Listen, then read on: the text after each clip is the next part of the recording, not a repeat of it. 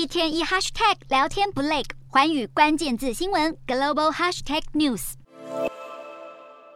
柏油路受挤压，隆起龟裂，桥梁钢筋扭曲，还有民宅屋顶被震塌。一场发生于美西时间二十日凌晨的规模六点四强震，惊醒了睡梦中的民众，更在数小时内引发超过八十起大大小小余震。不过，加州地质研究单位示警，天灾地变尚未结束，接下来的耶诞假期有很高的几率再发生规模不小的余震。美国地质调查局分析，未来一周内有百分之五十的几率出现震度四级以上余震，而出现震度五级以上余震的几率也有百分之十一。至于有没有可能再发生与主震同等规模的强震，专家认为可能性不大。本次地震袭击地之中，加州北部沿海洪堡郡灾情最为严重。当地官员表示，电力公司正在抢修数万停电家户和被主震破坏的供水系统，但目前还难以判定何时能恢复供电与供水。同一时间，地质学家也透过当地电视台宣导防震知识，教导民众下一场余震来临时该如何保护自身安全。此外，加州紧急事务局则是把少量的伤亡数归功给手机地震警报 APP，十分自豪加州一共有三百万民众在地震发生前就接获警报，避免更严重的损伤。因此，也提醒民众尽快下载地震警报 APP，有待下一场地动山摇才能及时应变。